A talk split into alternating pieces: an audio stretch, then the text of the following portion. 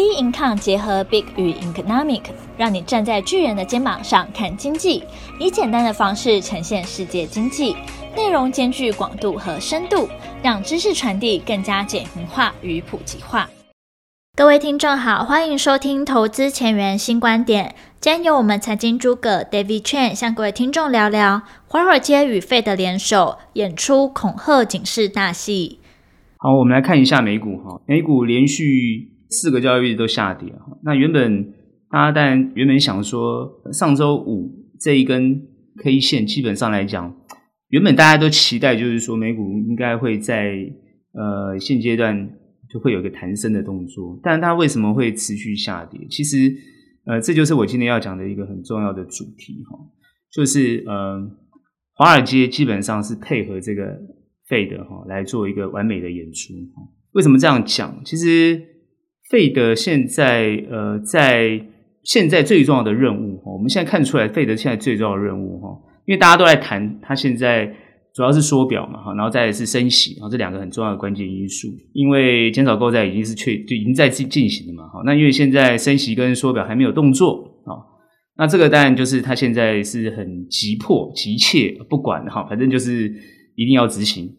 执行这件事情的背后的关键因素啊，也是我认为现在全球比较 care、比较关注。我在上一周特别提到的，那就是全球通膨的问题哦。那全球通膨的问题现在变成是美国首要的任务，所以你看，Fed 现在的动作就是以这个为最重要的基本标准。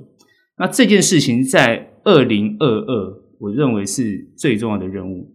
至于能不能解决通膨问题，哦，二零二二能不能解决不确定，但是任务它是一定要执行的，而且这个力度会越来越大。所以呢，首先呢，他要把之前啊疫情啊两年的疫情所带来的，应该说一年多了哈，走到现在大概两年了嘛。但我说他在一年多的时候，到去年年底的时候，那基本上来讲，他要把这个疫情控控在一个。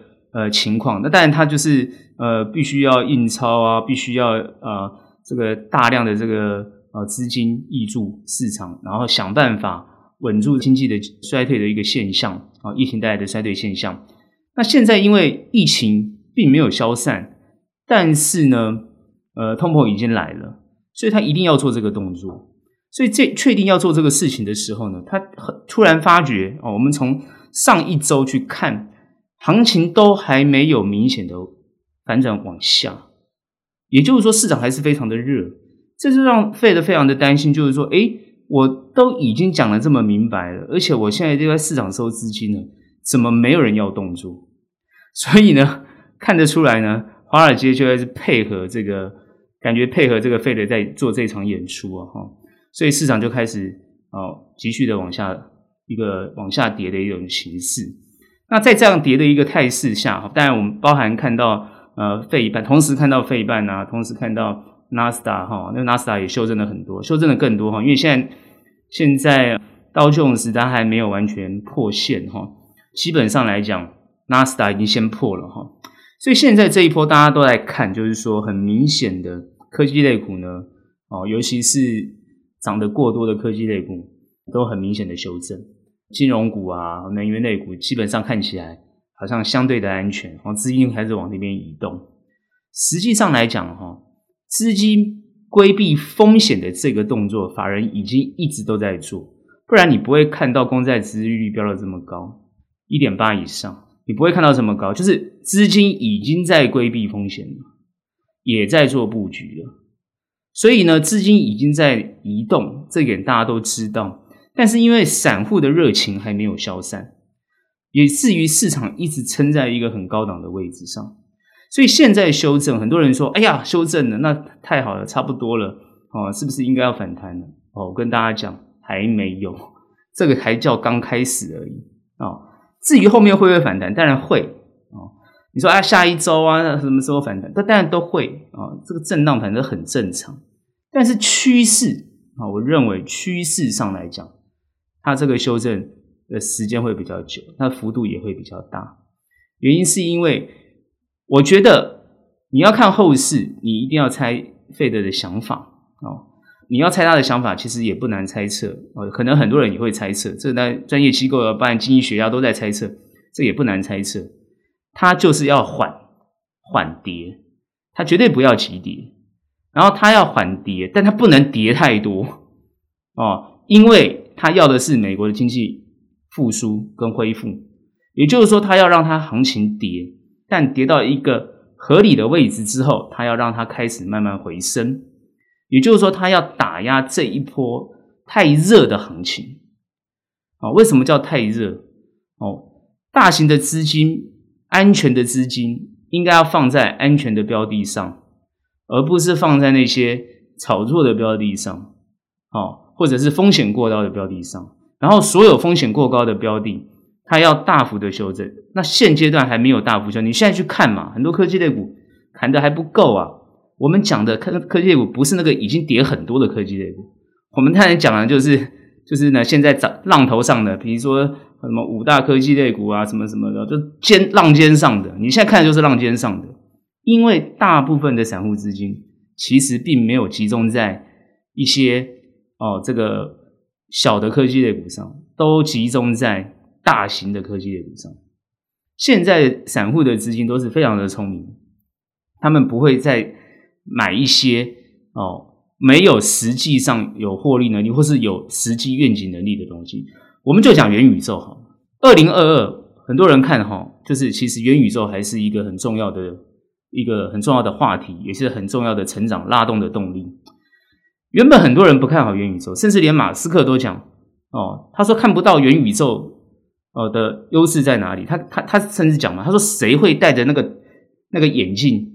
哦，每天晃来晃去的，你戴那个眼镜戴了不知道多久时间，你他说这样大家都得白内障的嘛，对不对？那个蓝光多严重啊！啊，但他讲的是事实啊。哦，你还要什么沉浸式？你还要深度？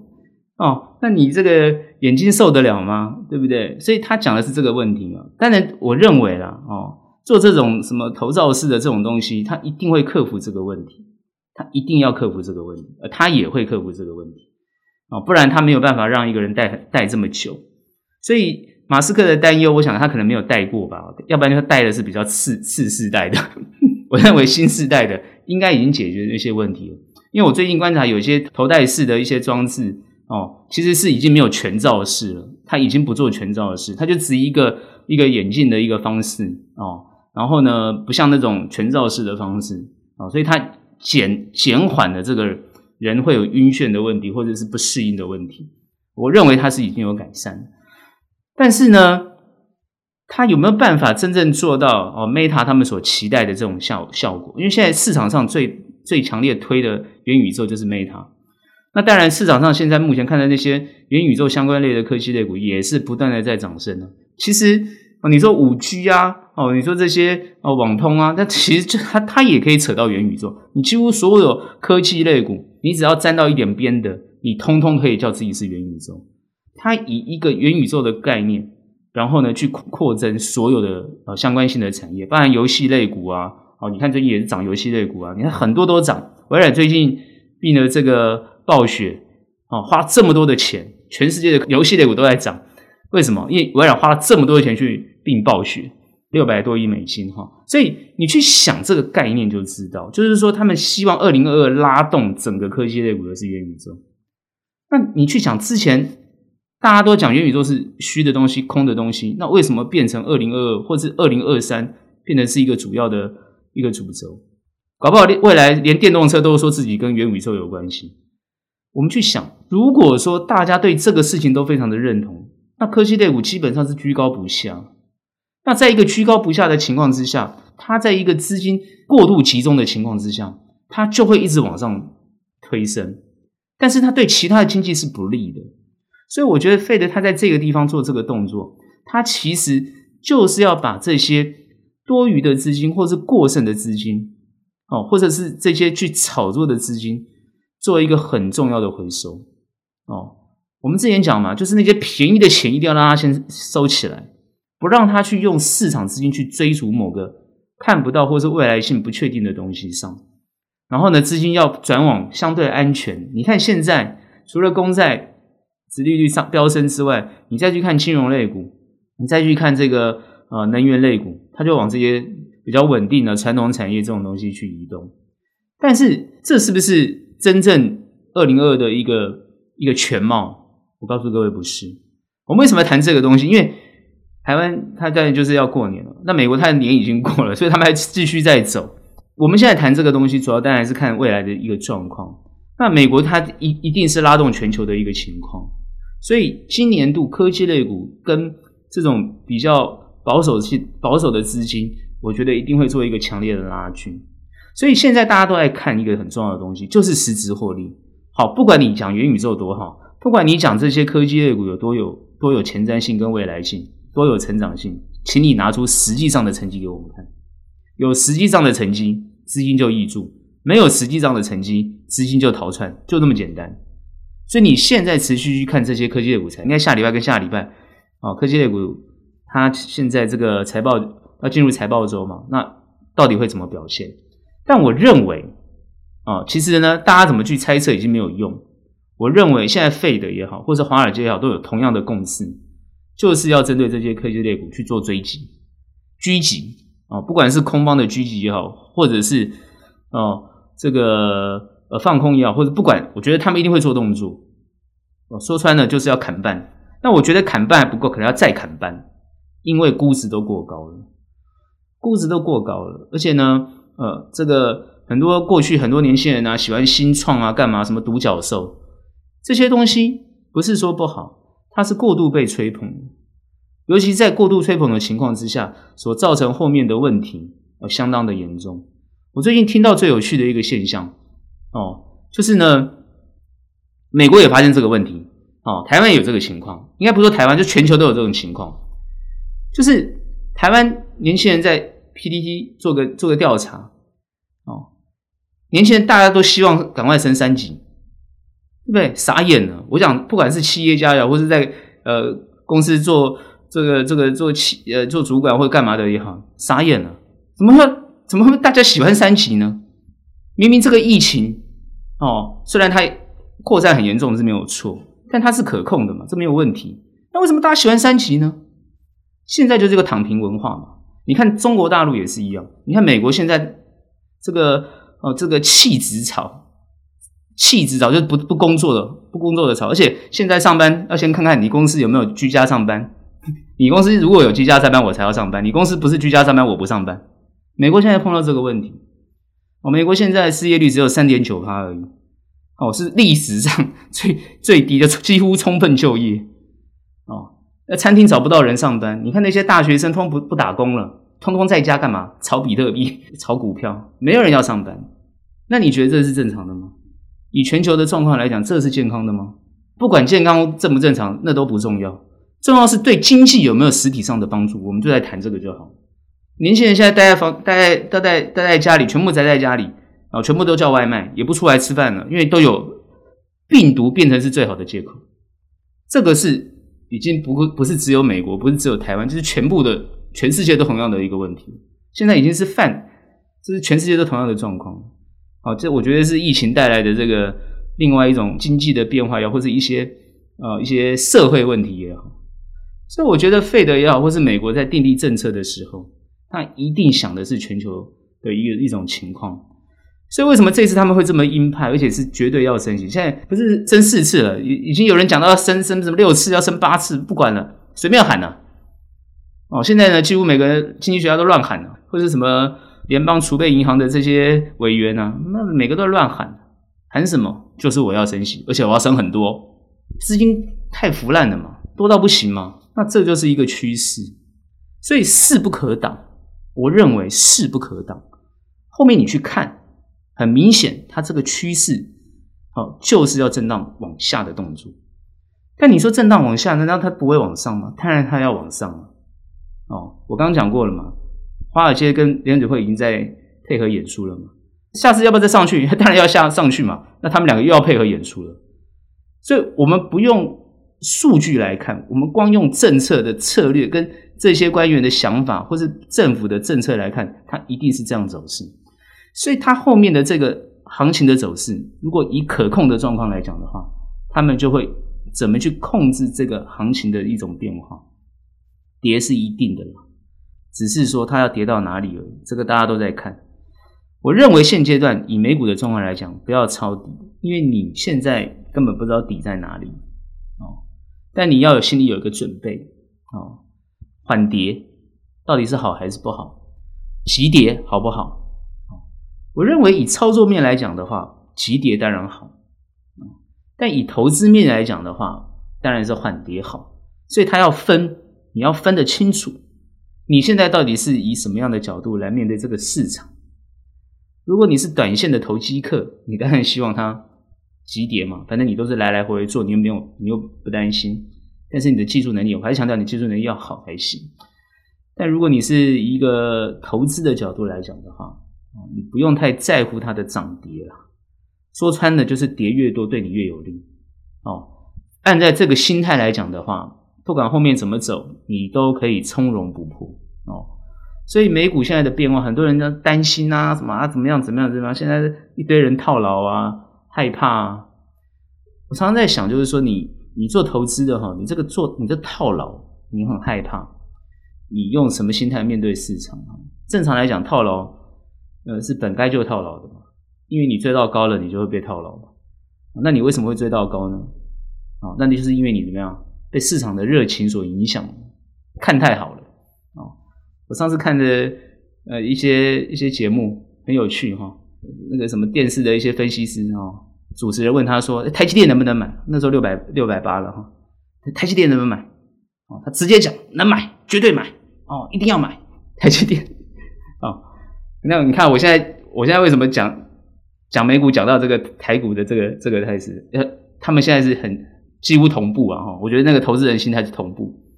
后来那个分析师讲要要买，后来他刚刚讲，他刚讲完六百八开始跌，啊，现在今天六百四，所以四十块不见了。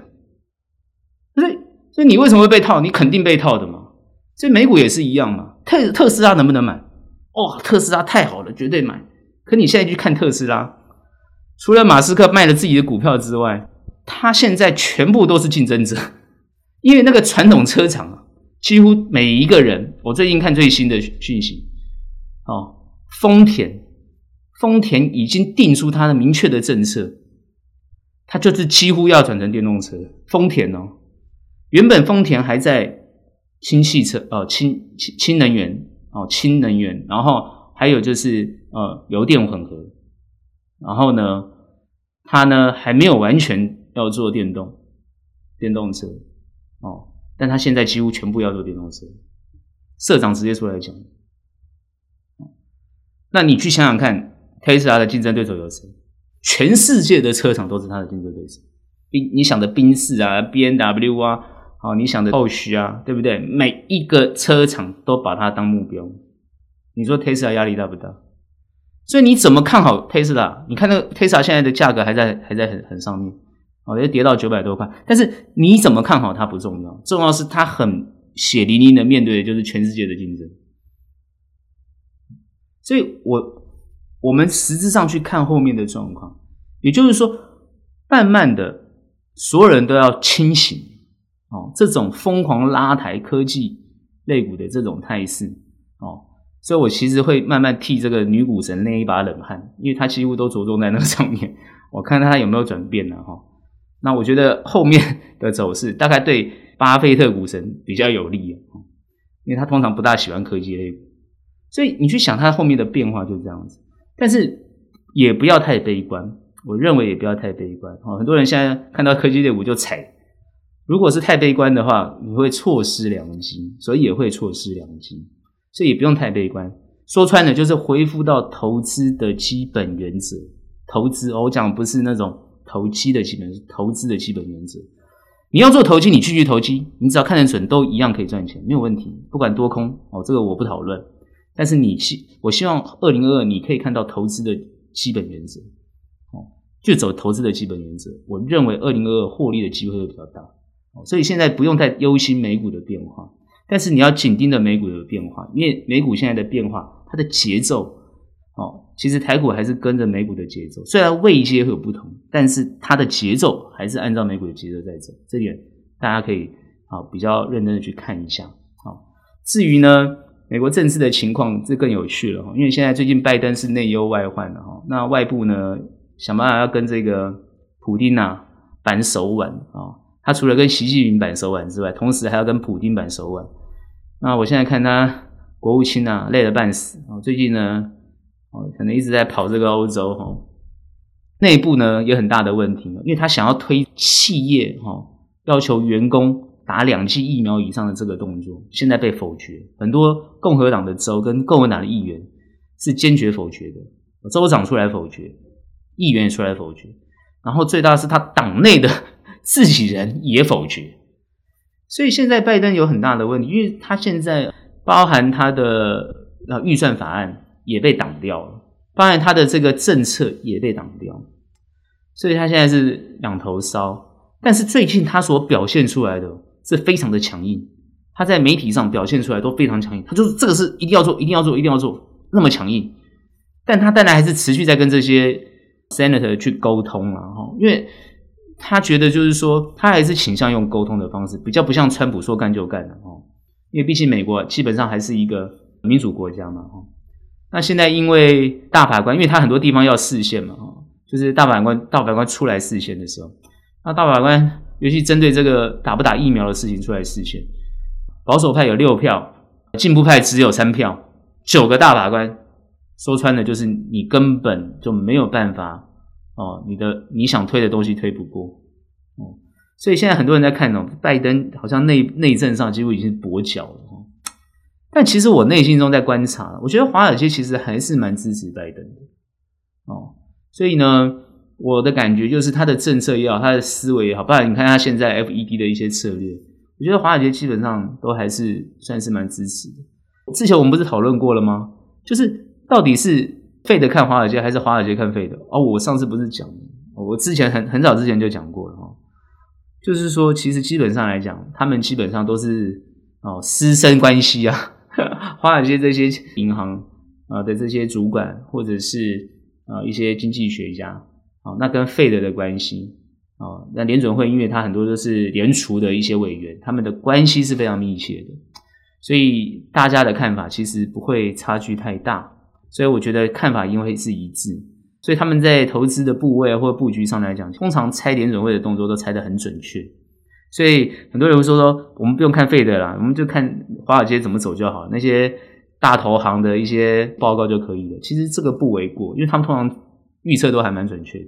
好，所以预测准确，所以他们在投资的部位上来讲，他们的移动也是蛮准确的。所以这一点都是可以去参考的。哦，所以我认为后面其实不用太担心。台湾刚好要过年嘛，大家过年有空的时候呢，就稍微看一下啊美美国的变化，然后来拟定呢。你年后的一些呃策略，虽然因为现在还有三个交易日，但是呢，还是要持续关注一下美国的一些变化，我觉得会比较有利。我认为民主党现在呢比较没有办法在国内的那个选票，应该啊，我们觉得应该流失的会蛮多的，所以共和党其实应该会慢慢席卷而来。事实上来讲，他们内部的矛盾会不会影响到行呃行情或者经济？其实看起来是不会。会，而且经济会越来越好。那疫情一定会过去，总会过去，所以不用再拿疫情来讨论了。所以我这边也不讨论疫情。虽然美国最近疫情非常严重，好，美国现在在输出疫情，好，他现在输出到处输出疫情，好，这但是呢也没有办法。呃，拜登当然是希望能够管控，但是实际上管控没有办法那么严格啊。那这一点呢，哦，变成是一个没有办法解决的问题。所以现在目前还会持续在观察他们后续的变化。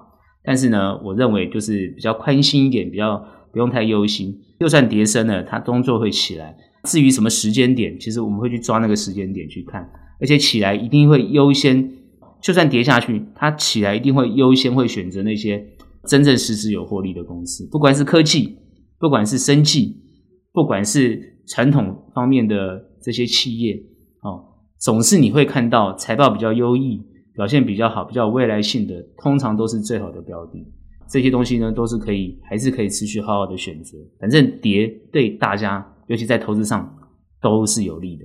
这个角度去看就对了。好哦，我们来看一下台股哈。从礼拜一开始，礼拜一还在一个红 K 哈，大家那时候还没有警警觉性。然后连续呢，礼拜二、礼拜三、礼拜四到今天这一根黑 K，大家就清醒。我认为礼礼拜四这根红 K 呢，因为是十字的红 K，大家可能还没有醒哦，就觉得应该还好吧。哦，看起来呢还没有破，虽然有破均线呢，哈，哦，虽然有破这个季线被破了哈，但是呢，大家还感觉上呢，就是好像不是怎么担心呢，哈。但是呢，今天礼拜五这一根黑 K 啊。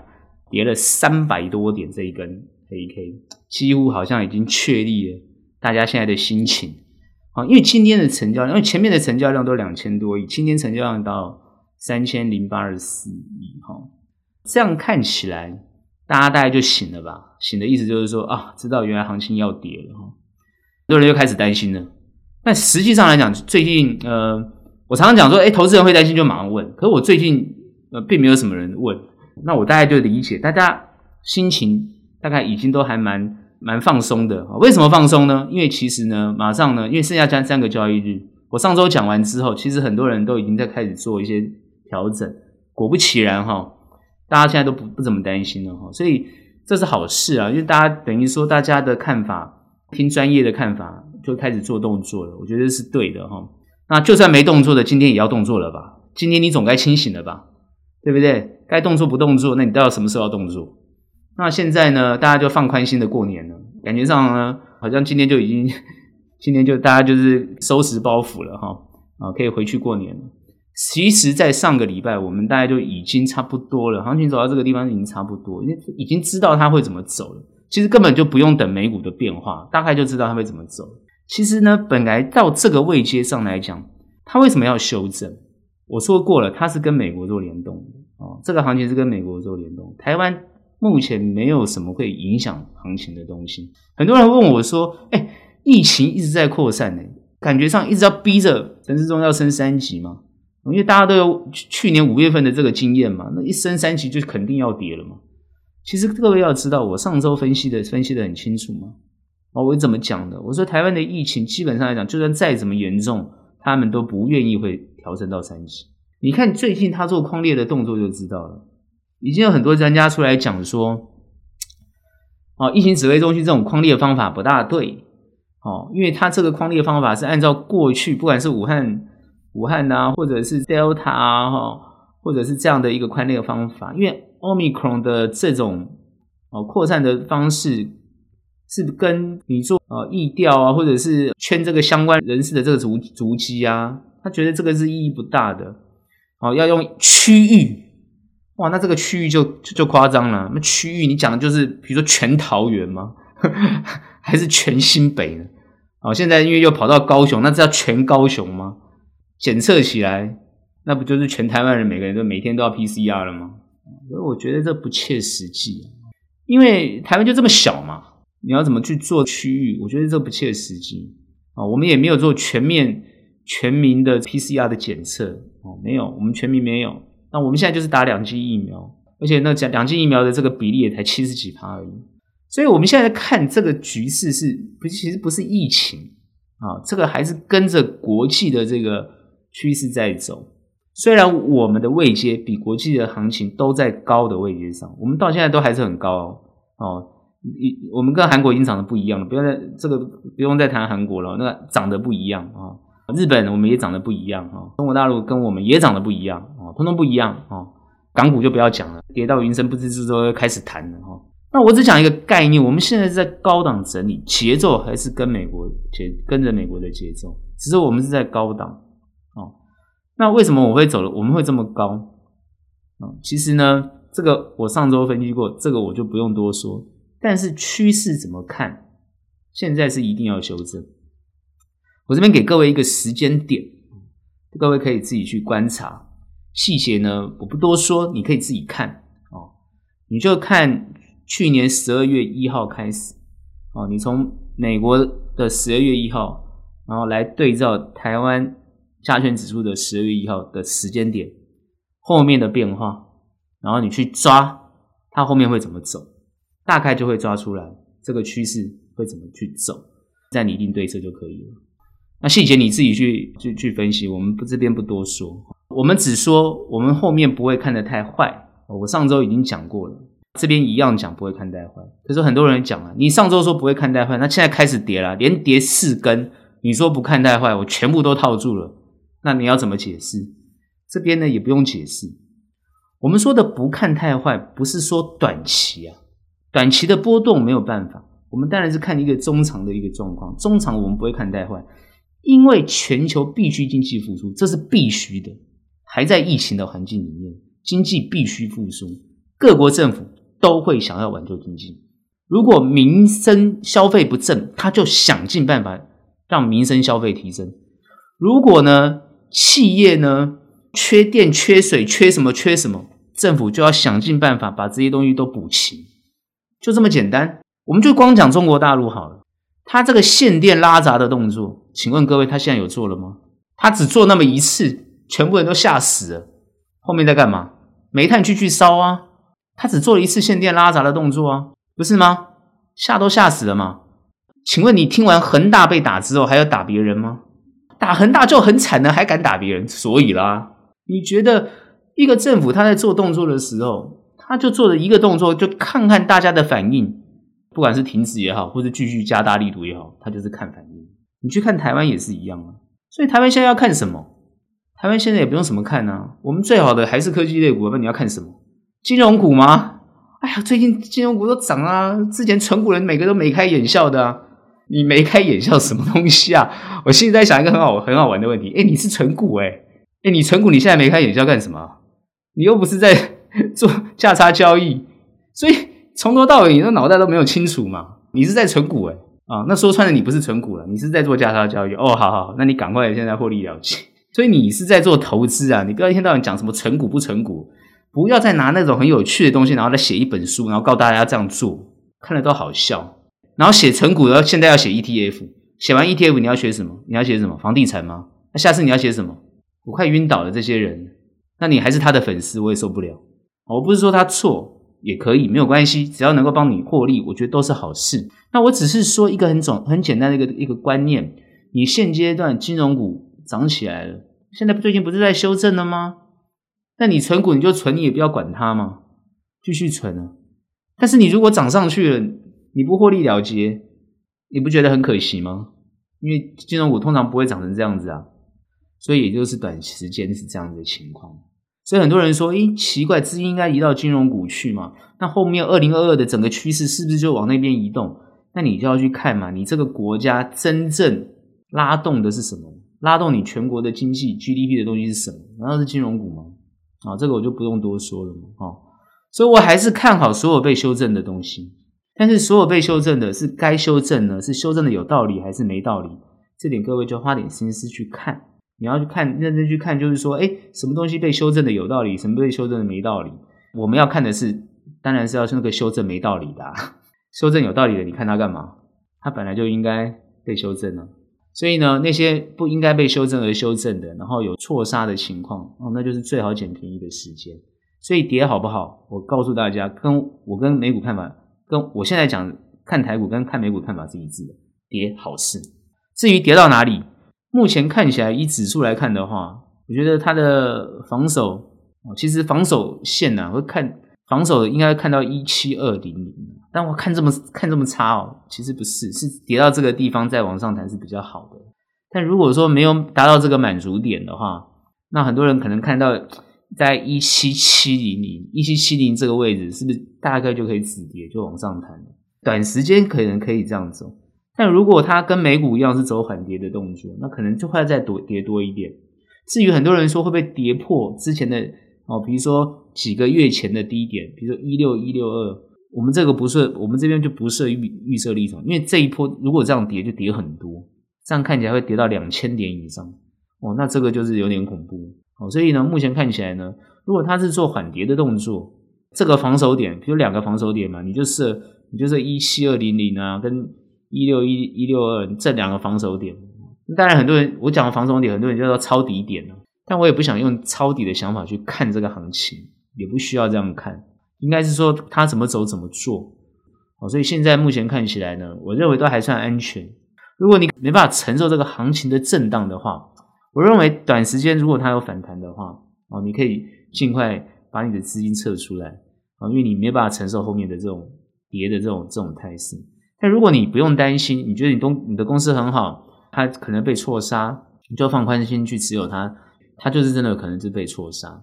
那我前面已经谈到这个台积电了，所以这边我再补充一下台积电的想法，就是说，当然很多人说它现在跌，那到底现在怎么办？因为因为已经有些人进去了啊，哦，买在这个六百八嘛，啊，有些人更好笑，哦，买零股啊，就觉得自己要参与一下台积电，这也没有什么关系。如果你买零股买到六百八，那你你你下一张的零股可以往下买嘛？啊，买低一点没有关系。我的意思是说，台积电到底它的合理价格是多少？台积电它未来当然会很好，持续呢，因为它的资本支出啊，这超乎大家的预期，所以当然它是看好的。可是为什么它股价会这样子？我不客气的大胆的预测了，台积电会不会有可能跟去年一样，年初一涨完，后来呢睡觉一整年？那今年大家都解套了，那还不赶快继续想？看到八百块，不是瑞士信贷讲的吗？啊，那你看到八百块了吗？你现在有涨到八百块吗？所以台股基本上来讲，其实如果只是单涨联发科，其实对台股不是很有利。所以它现在的调控很正常，也很合理。所以我认为台积电未来会不会八百块？未来会不会？我觉得有可能，但是呢，不会短时间发现。发发生这个情况啊，因为如果短时间发生这个情况的话，因为它要涨到八百块，你看它指数要涨到多少？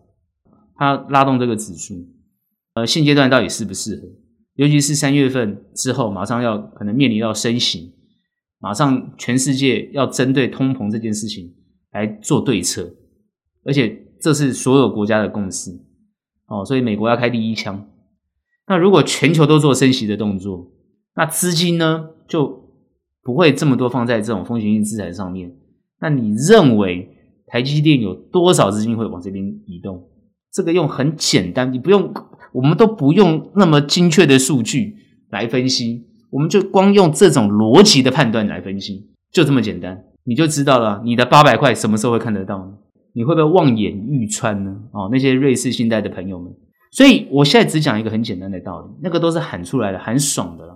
认真的去看哦，不用去买到六百八十、六百多块的股票嘛，有很多股票真的很便宜啊，真的是只可以让大家去买，而且获利绝对是比台积电多的哦。那你今天要做投资，你要选择选选对标的，不用想说去买一个好有品牌的东西，感觉你持有它很快乐。那如果你是为了持有安心，那我认为你买零股一股就好啊，那你很安心快乐哦，跟别人讲说你是台积电的股东。哦，那大家可以给你鼓掌，但问题是，如果你真的是在鼓要里子，你不是只要面子，你要里子的话，那我会认为，其实有很多的标的，事实上是表现的比它好。但是你可以看台积电相关一些它的供应链也好啦，或者是它相关的公司也好，有些都会表现的会非常的不错，因为股价没有它那么高。哦，那这些都是大家可以选择的标的。那也就是说，行情它就算震荡反弹，你可以走一下。然后它再往下走的时候，那可能是下面另外一波的跌点。这个时候呢，跌到哪个地方有支撑，那就要看当时的整个氛围跟状况。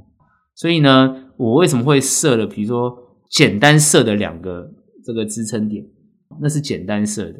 至于它碰到会不会弹上去，我觉得几率都会很大。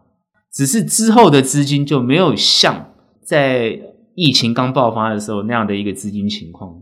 不是说投资市场就会萎缩，或者是投资市场就动能就不见，其实不会，投资市场的动能会一直在，只是它会缩缩小，会缩减，规模缩小缩减，那些投机的部分就比较困难了。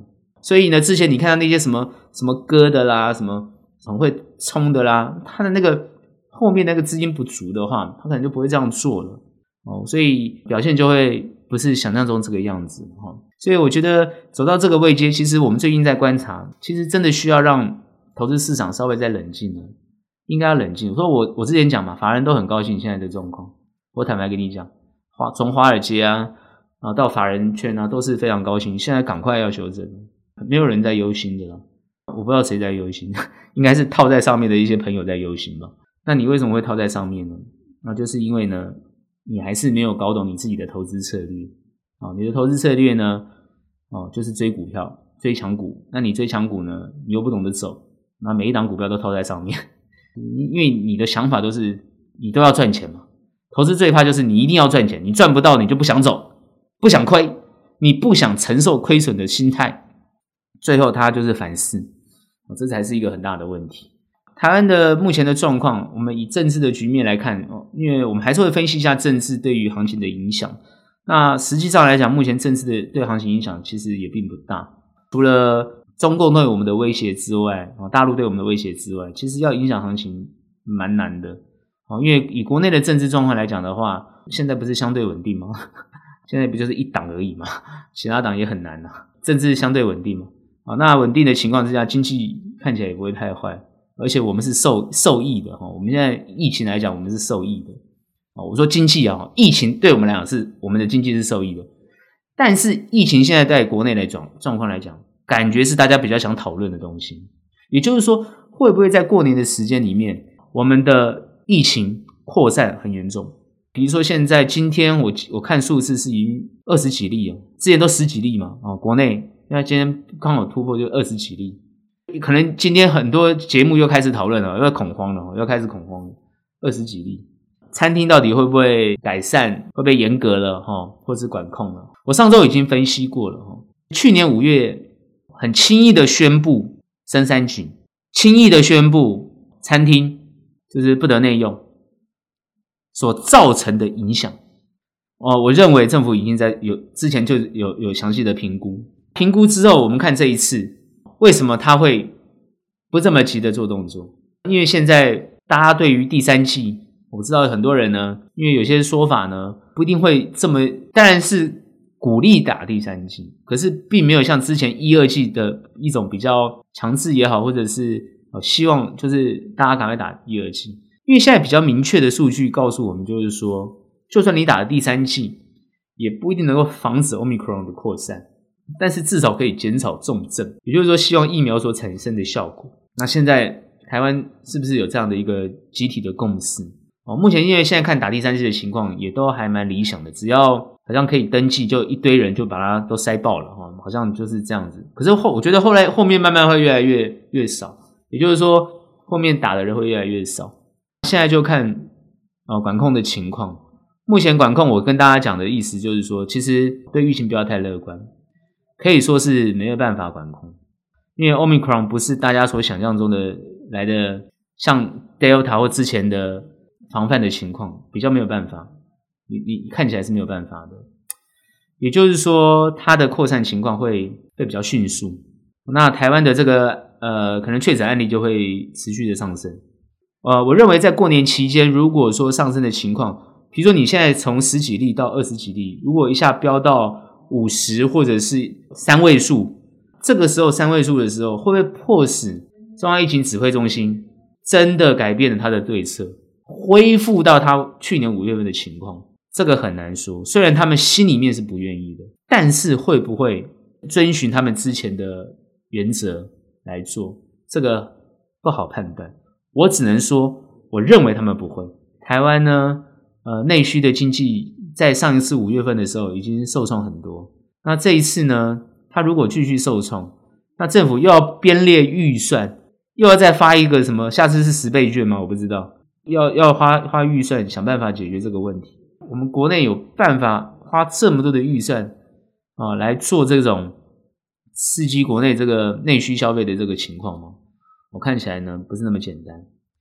那现在预估就是说，会不会数据？哦，数字往上飙，呃，是有可能的，因为很快就是要到新春过年，所以我现在知道大概有些呃，有些人已经做了一些考量，所以呢，比如说不管是呃年节的聚餐也好，或者是亲友的互动也好，好像已经开始大家自己已经在做一些动作了，可能就不一定碰面或者减少聚会，我觉得这是好事，也就是说。其实 Omicron 的这个问题是要我们全民有共识，这个共识是什么？就是大家要有疫情会飙升的这个共识。那自然而然，不管是口罩戴好，或者是不要去一些人多的地方，这件事情大家就会比较能够有共识。我觉得这是好事，因为最近从桃园开始一直扩散出去别的县市，那现在目前慢看起来慢慢就是越来越严重哦，因为从他到新又到新竹去，又到高雄、新北，好现在北市也有。那现在那些框列什么足迹，看起来到处都已经好像到处都有，那个足迹很夸张哈，那到处跑，你会越框越越越多人呢、啊。但比较好就是他框了一些人，然后去测，诶都只有少数几个，其他好像还是没有什么影响。那当然这个是好事。我的意思就是说，目前看起来，希望台湾在这一波疫情上来讲，慢慢的，我觉得没办法迅速，而是慢慢的过渡。过渡到哪里呢？现在其实不是过渡到清零，不是。我认为它现在是过渡到与病毒共存，这是比较有可能的情况。也就是说，政府应该会企图说服大家与病毒共存。啊，我觉得这一点呢，大概是后面的趋势。好，那知道这个趋势之后，我们再来看行情。也就是说，疫情尽可能不要去影响行情，但如果它影响了行情，对策是什么？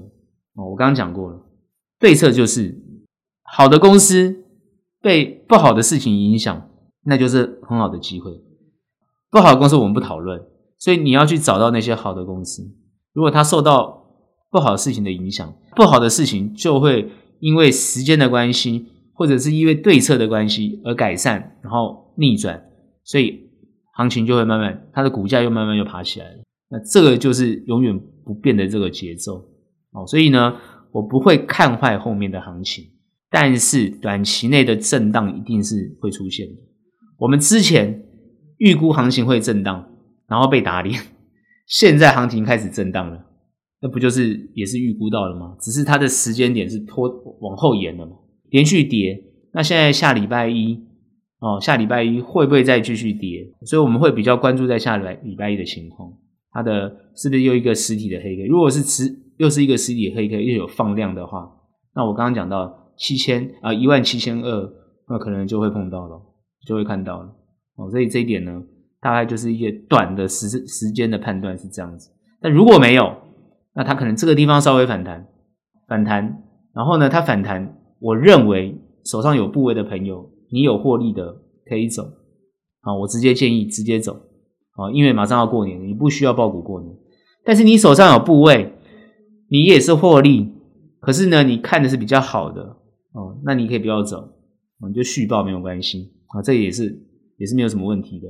但是你的股票跌的很多，也就是说行情没有跌那么多，可你股票修正的非常的多，你要有警觉性。我认为该停损，你不要客气。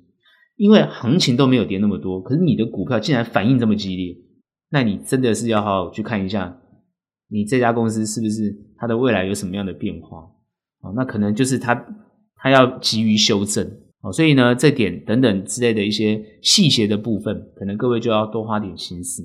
但以趋势上来看，我维持我上周的看法，其实我不会看坏后面的行情。所以很多人会问说，那能不能报股票？我认为你的公司是好的公司，你股票也都不错，就是持续持有它，要有信心持有它，它后面会带来不错的获利。行情指数它没有过前高，搞不好你的股票反而创新高，这是有可能的啊，因为它可能不管是获利啊，啊，或者是对于一些呃关键上的变化，或者是一些资金上的集中啊，都有可能造成它的上涨，这都是有可能的，所以我们会去。我会建议大家去找这些比较优质的公司来去持有它。那至于很多人讲说，那到底是要电子啊、金融啊，还是什么传产什么各方面，其实都不限制啊，不设限，你不要设限。我也不是说金融股不好，我是说不设限。但是以长时间来看的话，到底什么东西比较有涨幅？长时间来看比较有机会弹升，这才是我们比较会注意的。